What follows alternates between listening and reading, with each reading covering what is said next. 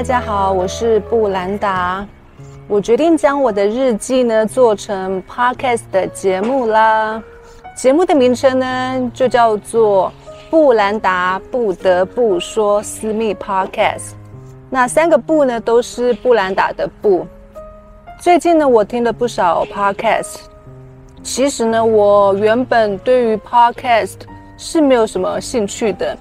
因为呢，还是习惯看有影像的图文啊，还有影片。那最近的改变呢，是一来，Podcast 现在本来就蛮成熟的嘛，有许多不错的内容呢，也会出现在 Podcast。那二来呢，是我画画的时候，原本呢是会搭配音乐啦，或者是曲奇老师的直播，但是灵机一动，觉得哎。也可以配 podcast，感觉也不错。然后呢，越来越习惯听 podcast 之后呢，就越来越常听了。那除此之外，加上我现在分享日常影片嘛，然后呢，就发现呢日期好像越离越远了。像我现在录这个影片呢，是十二，是十一月二十八号，然后。但是最上一次的影片呢，其实才刚好聊到九月一号，哼，已经差了快要三个月了嘛。你们也会这么觉得吗？就是好像越离越远，还是说觉得还好呢？因为毕竟中间有时候也会穿插和维尼一起拍的影片嘛，所以呢就会越离越远。那一开始我也觉得说，其实没有关系，毕竟我的生活。每天都不一样，而且其实和大家的时间也不会一样，有时差也无所谓嘛。像是如果说我分享几个月前回老家的故事，我想你们应该也不会觉得时间是个问题，因为重点应该还是在内容。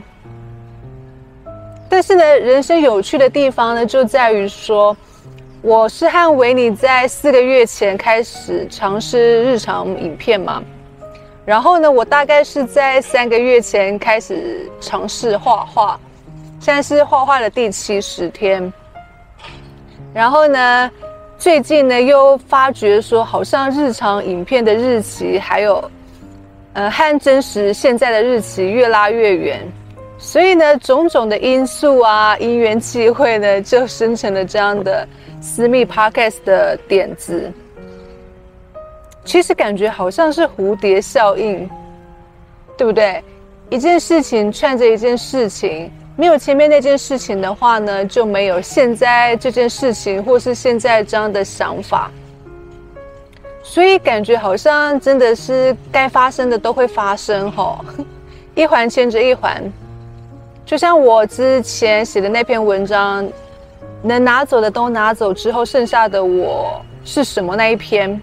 就提到说，释迦牟尼佛的说过的话，就是无论发生什么事呢，那好像都是唯一会发生的事。现在真的越来越有这种感觉。那当然，录 podcast 的好处呢是，这样其实我可以一次录长篇一点的日记，而且也可以延伸一些议题。还有生活的体悟上可以讲的更多一点，更细一点，就像是现在这样子一样，而且呢，也可以更像是和你们无拘无束的聊天吧。因为其实影片跟 podcast 的节奏是完全不同的，不知道大家有没有发现？如果说是影片的话呢，就会蛮需要讲求简短利落。而且因为有画面辅助的关系，所以呢，大家吸收资讯的速度是更快的，其实也就会更没有耐心倾听。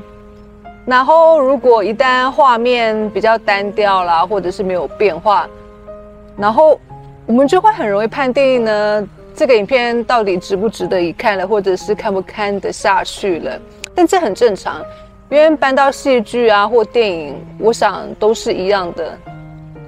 那既然我都已经花时间用眼睛看了，想必报酬率就一定得是正的嘛。但是 podcast 呢，我觉得完全不一样，因为它是用耳朵听的，最主要来说。所以呢，其实我们是可以一心二用的。所以大家其实，在听 podcast，所以其实大家在听 podcast 的时候呢，忍受度会提高。那有些人可能是开车啊，或者是通勤啊，甚至是做家事的时候边听边做嘛。然后这时候呢，你额外听 podcast 可以吸收知识啊，或者是听听故事啊，反而还会有一种赚到的感觉。一次完成两件事情，哎，对不对？所以有时候时长比较长的话，可能也比较没有问题，反而会觉得说，哎，自己好像听到了更多的内容。所以呢，对听众来说呢，我觉得报酬率是很容易变正的。大家觉得呢？因为看影片的话呢，往往会追求一些娱乐效果嘛，视觉效果，但听 podcast 呢，可能还会有一种疗愈感。或者是说呢，可以杀时间吗？还是在做一件事情的时候呢，我又另外有一个额外的收获，而且也可以更加长一点，因为就像是在聊天一样。不过说到这边呢，大家如果有发现的话，是不是突然觉得我们好像都被特定的形式给制约了？就是可能一样的内容哦，如果是用影片做的话，跟用 podcast 做的话。感觉完全不一样，所以其实不同的形式呢，可能也会适合不同的内容。其实是还蛮可怕的，就是被制约了这件事情。那如果听到我后面讲，目前我对于 YouTube 公开平台的观察的话，你可能会更吓到，或者是其实也不一定啦。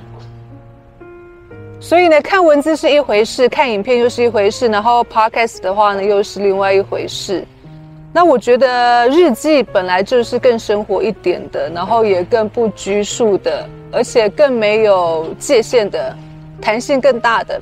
所以呢，我就想说呢，可以改成这个方式来试试看，也可以聊我更深入的内心话，还有我这么想的前因后果。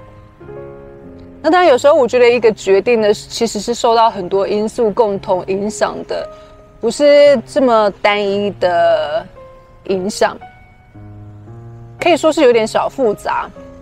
但是去厘清这个脉络，我觉得也蛮有趣的。那这个私密 podcast 的话呢，我依然会是把它放在会员限定的。我也没有打算呢，把它放到像可能 Apple Podcast 啊、s o u d o n 等等的公开 Podcast 平台上面。然后呢，我同时也一样会放在方格子的会员付费专题里面，就是给会员的大家来收听。这样呢，就可以在这个地，这样就可以在这个地方呢，分享更多悄悄话给你们啦。大家觉得如何呢？我是觉得很好玩哎。OK，那接下来就直接来进入重头戏吧。虽然说现在已经讲了八分半了，但我觉得超有趣的。那我就来跟你们分享一下，为什么我觉得 YouTube 公开的频道平台呢，让人觉得压力越来越大。尤其我觉得对于内向者的我来讲，真的是压力会比较大。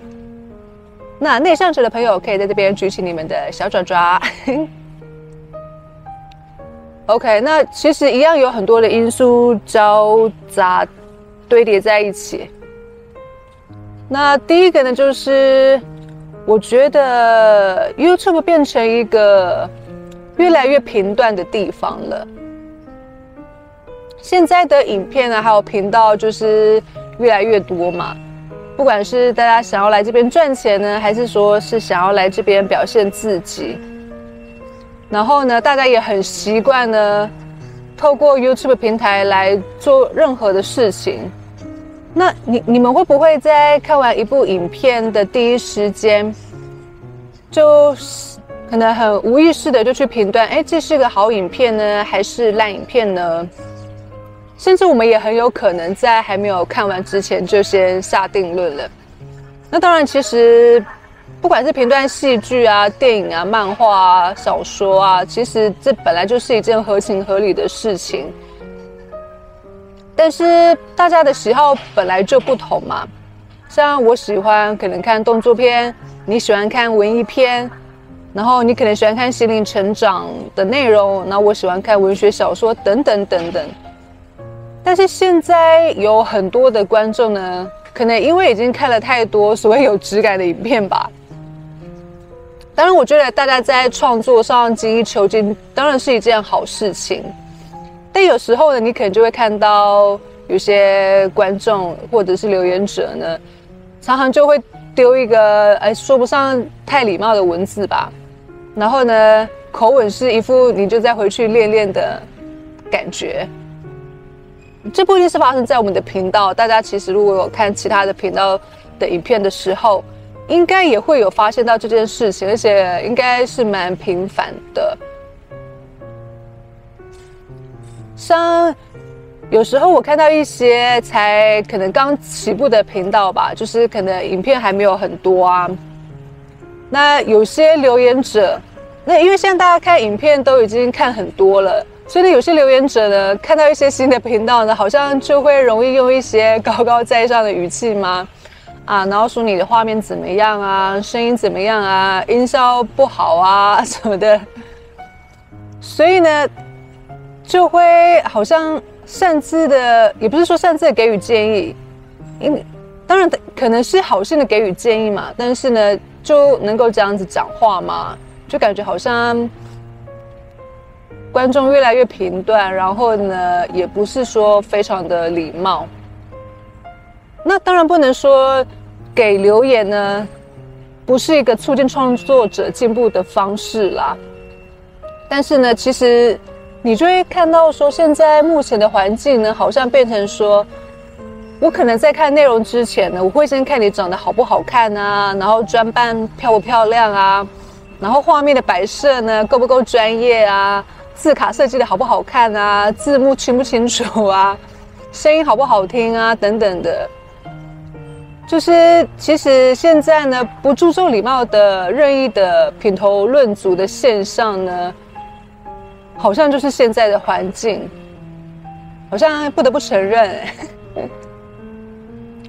当然，我我觉得，其实我我不是说在抱怨，因为我就是用一个观察者的者的角度去分享我观察到的现象，可能大家也有观察到一些现象。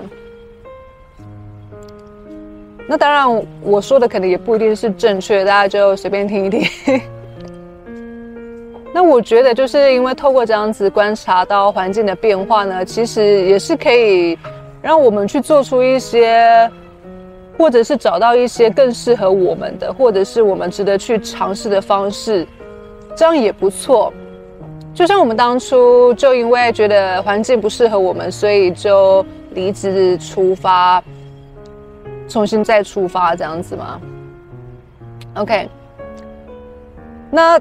呃，我们之前其实就有两个观众呢，曾经很诚实的告诉过我们，那有一个呢说我们看起来太朴素，所以呢刚开始看我们的影片的时候呢，呃不是很习惯。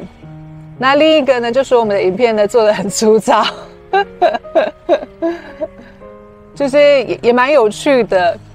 那你说内向者加上不擅长剪辑影片的人，压力是不是会很大？没有啦。我其实我们不会觉得压力很大，只是说你就会发觉到这些现象，就说哦，原来大家其实关注的焦点呢是在这些地方呢。当然可能是一部分，没错。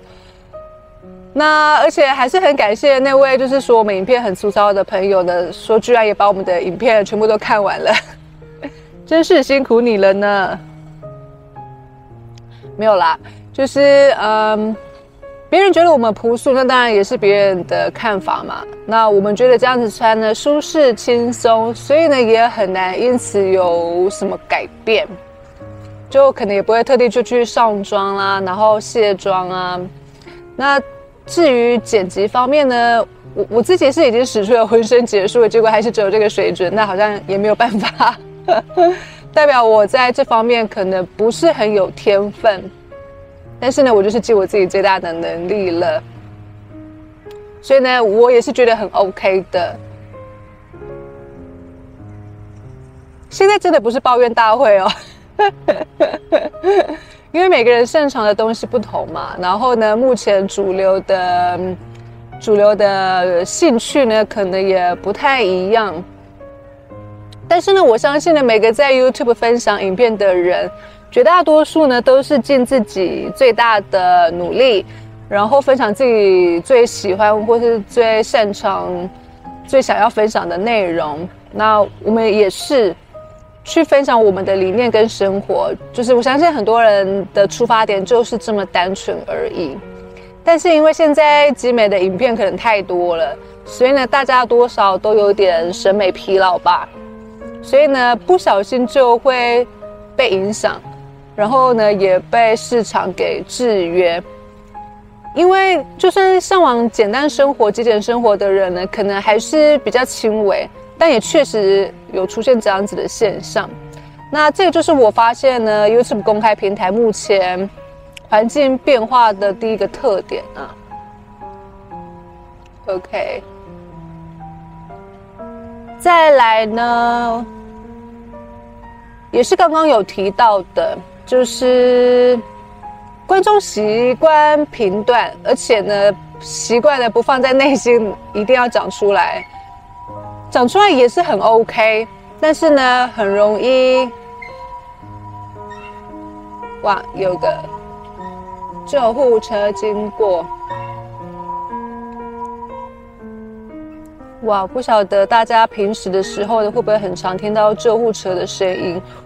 我我们自己是觉得蛮常听到的，所以呢，真的是希望大家呢，多多的照顾自己的身体，爱护自己的身体，保护自己的身体。多多来公园走哦。OK，我回到刚刚提到观众的部分哈，然后我觉得就是观众会这样子，多少也跟创作者是有关系的。就是，但是后面我再来讲创作者变得好像有一点讨好的这个状况，后面再跟大家继续分享。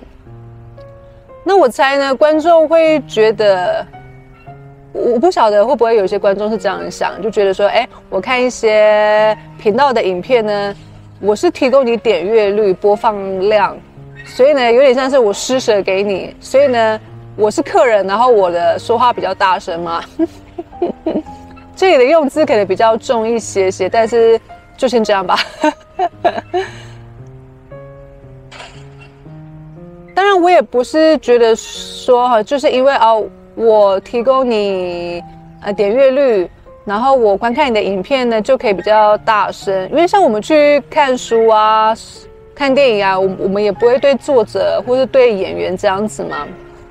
哎，不过但现在好像也是大家在网络上也是会这样哈，因为像之前雪儿她就有分享说，有读者买了她的新书之后，然后可能觉得好像没有自己预期的好看吧。然后呢，就直接去私讯雪儿说：“哎，好像哪位旅游作家呢写的比他好看哦，就是要把这件事情呢跟本人讲，可能是希望对方改进吗？或许吧。但是我相信每个作者在写书的时候，应该都是非常认真的，不会想说要随便写吧。”所以呢，看到这样子的读者的讯息，应该是会蛮受伤的吧？OK，后面呢再来提说哈，哎，到底创作者该不该受伤这件事情？OK，因为而且有时候是面对一些大咖或者是一些很厉害的创作者，像是《灌篮高手》的电影版。就因为没有使用十几年前的配音员啊，或者是音乐啊，也是被骂；或者是说，哎，使用新的三 D 技术呢，也是被骂。明明我觉得它是近年最好看的作品，没有之一也不为过。喝一杯咖啡。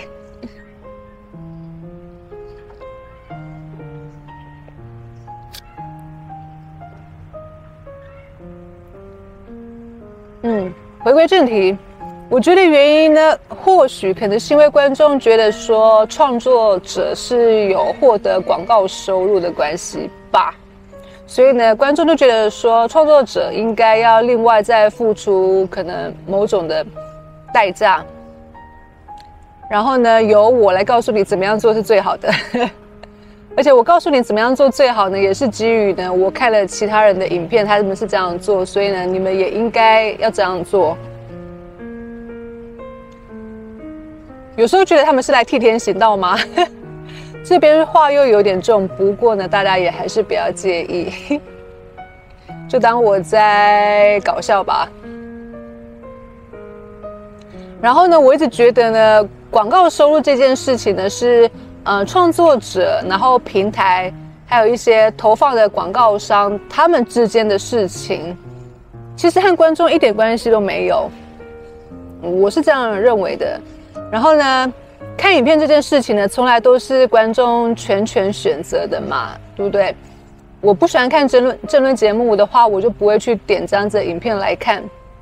那我喜欢看一些漫画的教学的影片，那也是我主动点进去的。那如果我免费得到了一些新知识的话呢，我会觉得是我赚到了，然后很感谢那个 UP 主，他分享这样子的影片。那如果说他讲的可能太浅或太难，我听不懂，那也就这样子。那他用什么方式获得收入，就跟我看他的影片其实是没有什么关系的，是独立的。当然。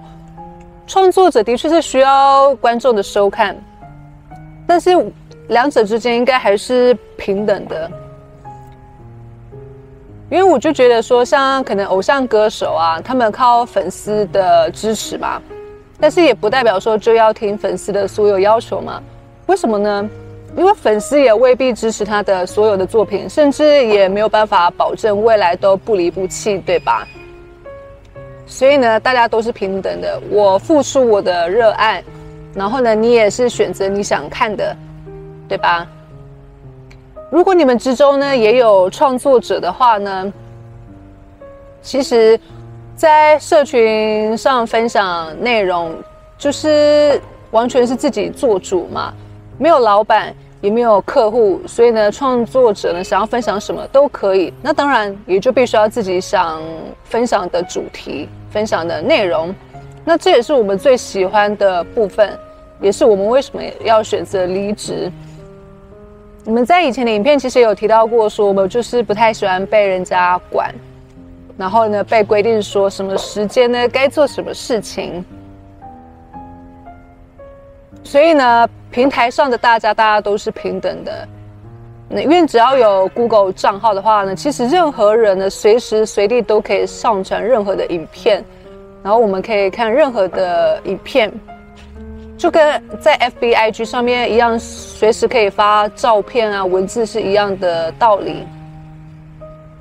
但是现在 YouTube 的环境，好像你会发现呢。很多人会觉得创作者就是商人，那当然当商人也没有问题啊，因为如果你可以拍自己有兴趣的主题来赚钱，那是再好不过的事情。但是呢，有时候呢，可能因为观众会觉得创作者都是图利的罪人嘛，这边又把话说重了。OK，增加一点戏剧效果，可能会不会觉得说啊，你们都有广告收入啦，而且也可能有藏了一些业配内容啊。所以呢，固定发片，然后呢，免费固定提供影片呢，也是应该的。而且这样子的创作者呢，才是称职又优秀的创作者。总感觉有这样子的氛围，而且又由于多数的频道可能也就真的是这样子经营，甚至是内卷，所以呢，好像就加速了这样子的一个现象吧。然后呢，如果你的影片呢不够精彩，不够好看，然后人不够漂亮，然后没有固定出片，没有和其他所谓的优秀创作者的品质一样的话，你就准备要被评断了。那如果收到一些给建议的留言，而且就算不客气的话，已经是对你好的了。就是要你呢赶快改善。那这个是我发现目前 YouTube 环境的第二个特点。刚才有小朋友在尖叫。OK，YouTube 现在是真的蛮成熟的，我们也在 YouTube 上面呢，很开心的创作啊，所以我们还是算是喜欢这个平台。我们也算是跟他一起成长吧，我们也算是蛮早就开始拍摄影片的。但是如果以现在的情况来看的话呢，如果你的内容一旦是影片的形式的话，大家就会觉得应该是要免费公开的。我觉得包括 Podcast 也是啊，就是大家会觉得说，你分享你就应该免费公开，因为多数人都是这么做的啦，因为。多数的人都是这么做，你不这么做的话呢？其实大家还还是会觉得很奇怪，甚至觉得说有必要这样吗？那像我们选择会员影片的方式的话呢，或许有些人也是会不太习惯的，这个我也可以理解。但是我觉得，像可能内向者啊、外向者啊，或者是说擅长不同形式创作的人，可能也会需要不同的分享方式。我我觉得是这样子的。那这个就要大家各自去寻找最适合自己的方式。因为其实像老高的观众，其实好像也会觉得说，老高做会员影片呢。会呃感到很生气，然后就离开。之前就有看过相关的留言，我也是觉得蛮妙的。像我们之前在 IG 上也有曾经有读者跟我们反映说啊，现在方格子的文章都是付费的居多吗？没有错，读者也会普遍觉得呢，文字也不应该收费。可能卖衣服啊，或者是卖吃的啊，大家比较愿意付费哈。那说到这个呢，我们也是有考量过的。像我们拍影片真的也蛮久了，写文章也是啊。哇，又有救护车了。对啊，所以其实我们两个的公开的内容啊，超爆多，因为我们其实很行动派嘛，所以呢。我们觉得自己的内容也很多，所以呢，就不停的制作，不停的拍，不停的写，这样子几年累积下来，其实我们的内容真的都是上百个数量来做计算的，因为我们也是几乎铺天盖地的将可以讲的都讲了，文章也是数多到数不清。如果是新加入的观众的话，我觉得可能。你花一年慢慢看，可能不知道看不看得完。所以呢，我觉得我们自己算是还有底气，可以开始针对新创作的内容来进行收费。因为其实光是免费公开的内容，我觉得也是料好实在。自己讲，其实我觉得在别的地方应该是找不到和我们类似的创作者。我自己也是非常非常的喜欢我们自己的内容。而且也很想要知道，说有没有哪里有和我们很像的创作者，你会很想要知道他的生活跟他的想法，然后呢，可以有共鸣，会觉得很开心。如果大家有发现的话呢，可以推荐给我们。像我自己有在写小说嘛，我也是一开始的正片的，完全免费，大概就是。五十章到六十章，然后每一个章节的两千到三千字，完全免费。只有在番外篇的部分呢，小额收费，所以我觉得应该也是挺优惠的。就是读者他可以看到完结的故事，然后呢，有兴趣呢在付费阅读番外篇，作者呢要付出的心力都是远远超出的嘛。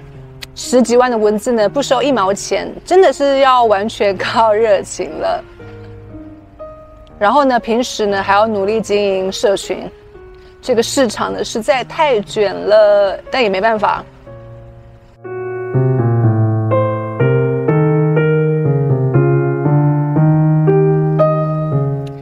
最近呢，小说平台呢建议我将完结已久的部分的正片呢也改为收费，然后呢，意外的让我的收入提高了。原来大家还是愿意付费看我的小说啊，真欣慰啊！我自己呢也是超喜欢我写的小说的，跟我喜欢我们的影片内容一样，因为呢，我也觉得我的小说在市面上也比较少看到，然后呢，我就。自给自足，丰衣足食，所以或许我可能也是有多少命中小众市场吧。OK，那再回到呢，因为我们的公开影片数量够多吧，然后呢，创作这几年又发现了刚才平台的那些特点，所以呢。我觉得像我们这样的影片内容，应该不是受那种很广大群众喜欢的，但至少是有小众喜欢。所以呢，我也是做一个测试，在这样公开影片都这么丰富的情况之下，然后呢，别人的影片频道也这么多的情况之下，还会有人愿意每月付费一百块看我们的影片吗？还会有人想看我们写的文章吗？虽然说我自己觉得我们的内容很好，而且是独一无二的，哎，我也很想在外面找到第二个，哎，但是好像很难找得到。那或许会也会有人觉得我们的影片可有可无，因为反正极简的主题啊，或者是收纳整理的主题啊，有很多的频道呢都有在分享，然后呢也越来越多。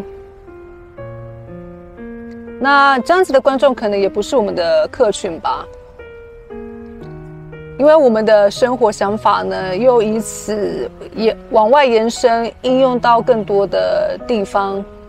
然后呢，我们也不断的在持续变化成长。我自己也是觉得很有趣，也很想要记录下来啦。那也想要挑战看看大家对于内容付费啊、知识付费的这种接受的程度。因为我们也没办法卖实体产品啊，没没有啦，开玩笑的。那如果说真的没有人感兴趣的话，那或许这个环境呢，就真的也不太适合我们了，差不多可以另寻出路了。我就来专职写 BL 小说好了。OK OK，这好像听起来呢是一个无心抱怨的抱怨大会，但还是让我讲一下。因为我真的刚好最近呢，蛮想要整理我看到的 YouTube 公开平台的现况，然后呢把它整理出来，然后不趁现在讲一讲的话呢，一旦我真的完全对这方面不感兴趣的话呢，就没有这些精彩故事啦。然后呢，接下来就是。我知道可能会有人说啊，创作者呢不就应该要接受一切吗？不要去在意那么多啦。所以呢，这也就是我发现的目前环境的第四个特点，应该是聊到第四点吧。就说在上述的三点环境之下，那就像我之前就有在别人的频道上面看见有个留言，哇，他就说呢，经营频道都那么久了，还这么玻璃心。我想，或许他多少可以说也讲的没有错哦。OK，我们的确是应该要多修炼自己的内心，不要那么去那么容易受到别人的影响。但是如果真的这么容易就好了，对吧？然后我就想说，如果每个人都当过创作者的话呢，可能就比较能够将心比心吧。大家觉得呢？因因为呢。我想这样讲，你们听听看。就像是说，如果有一个人他说他心情低落啊，像你的朋友，他说他好像有点忧郁症的征兆，然后如果我们就跟他讲说啊，你只是想太多啦，不要想那么多，或者是说，当身边的人或者是有朋友说他觉得他被性骚扰，然后呢，我们也是跟他说啊，你只是想太多啦。那这样子的社会氛围跟环境，相信大家都不会觉得是好现象，对吧？因为这时候呢，是不是对方真的玻璃心已经是其次了，我们是可以去选择成为一个更温柔的人。然后呢，如果又当一堆人也支持那个啊，你就是玻璃心的那则留言的话，我觉得好像是给那个创作者第二次的伤害。哎，讲着讲着，真的觉得很像是在讲性骚扰受害的故事，也不觉得吗？有时候呢，这个社会氛围就是会让我们，或者是说让一些受害者他觉得应该要忍气吞声，再加上骚扰的界限又如此模糊的时候，玻璃心的这个定义又如此模糊的时候呢，可能这样的故事呢就会一直发生在我们的生活里。所以呢，我想我们都还是可以再多一些温柔，要不然呢，内向者可能就会压力更大。所以呢，我觉得就是现在的观众啊，留言者的声音很大，然后很强势呢，是我发现的一个特点啦。因为其实讲这些事情，刚刚这一大堆呢。也有点像是说，我和维尼偶尔也会聊到以前在银行工作的时候嘛。那我们也是，如果刚好有聊到的话的，多少都会小抱怨啊，小吐槽一下这样子。但我们知道，我们都不会再回去。那我当然也不会希望说，公开的平台给我们的感觉呢，越来越像是之前待在银行时的那种感觉了。那一直以来。可能大家都会遇到惯老板啊、惯客户啊，或者是恶同事。虽然他们占整间公司肯定是少数，但他们还是在那边嘛。OK，我之前呢就也有在 Threads 上面看到有一个创作者，他分享说，那些一天到晚谈论自己讨厌的人，会不会太可悲了？他好像是在说他的观众啊。那我看了他的分享之后呢，多少也觉得他好像是在说自己。然后呢，我也立刻去反思说啊，我会不会也就像那样子，一直在讨论不喜欢的事情？那会不会太可悲了？啊，或许多多少少。但我觉得我自己放下的速度也很快啊。然后我觉得我也只是在整理资料嘛，所以我就继续讲。OK，那接下来呢，就来到了算是我发现的第五个特点吧。就是创作者容易讨好的性格。那像是在前述几个特点啊的这个环境之下呢，创作者就是会想要流量嘛，然后也不想要出事啦，然后也希望希望观众呢喜欢自己啊，所以呢，有时候就会看到创作者比较容易低声下气呀，卑躬屈膝啦。然后呢，面对比较没礼貌的留言，还是只能对他说啊，感谢你的建议。因为呢，如果你讨价还价的话呢，就会有人说啊，你啊没风度啊，玻璃心。然后呢，要以取消订阅来相比。好了，可能不是我比较没风度。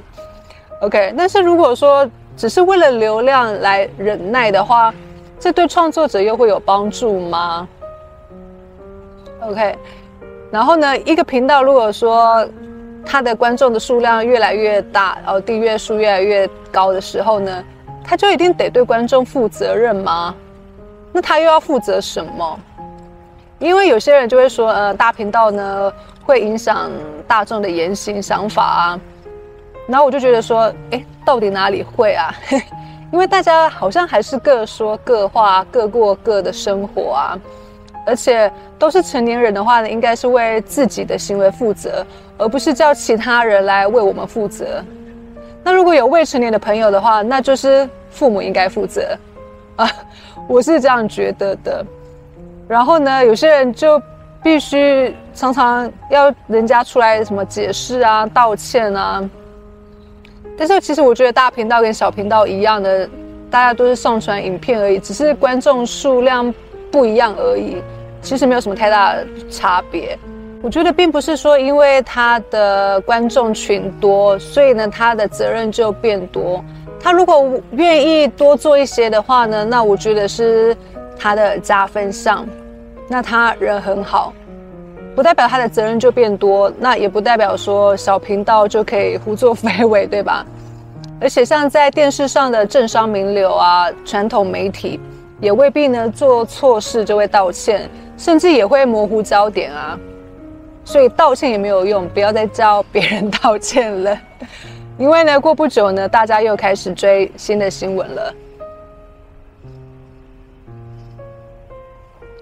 OK，说了这么多，对我来讲呢，我真的不太想做不喜欢的事情，然后也不太喜欢待在不舒适的环境里面。那我觉得，身为人也应该是快乐而不勉强的。就算面对一些环境的挑战，我们应该也是可以找到更好的方式、更好的地方。要不然我们也不会离职啦。但是我也很感谢，就是 YouTube 哎变化成现在这种状况、这种生态。也带给我很多的反思，甚至提供我新的点子的契机。所以啊，果然一切都是来体验的，一切都是最棒的，也可能是注定的。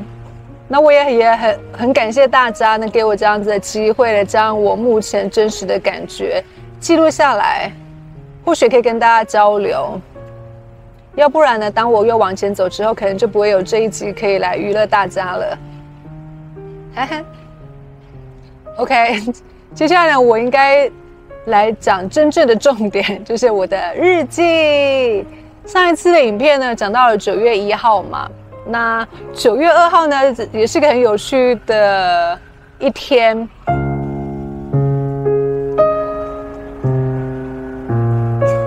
那九月二号呢，是 Threads 日记启动之日。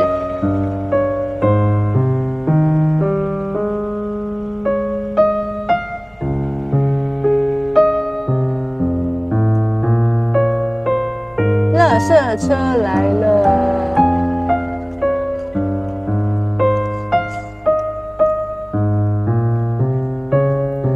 那这天呢，我开始练习第三首《彻你》的练习曲，依然是觉得乐谱旋律很好听，很喜欢。